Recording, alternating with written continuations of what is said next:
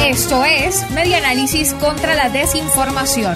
Compartimos noticias verdaderas y desmentimos las falsas. El malojillo tiene actividad antiviral contra el coronavirus, como dijo el Ministerio de Ciencia.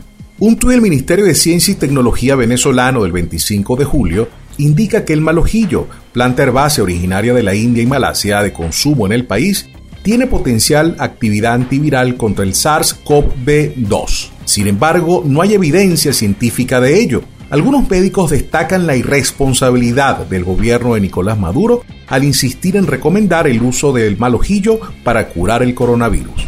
El nuevo coronavirus, aún en estudio en el mundo, es un virus y entre las propiedades del malojillo no se encuentra alguna antiviral, en tanto sí funciona como antibacterial, de acuerdo con el portal Hierbas y Plantas Medicinales.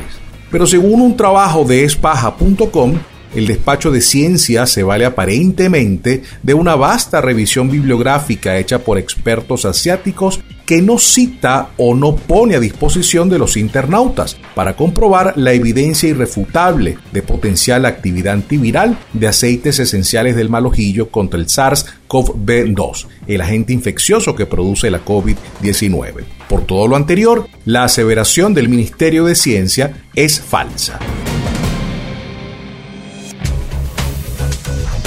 Esto fue Media Análisis contra la Desinformación.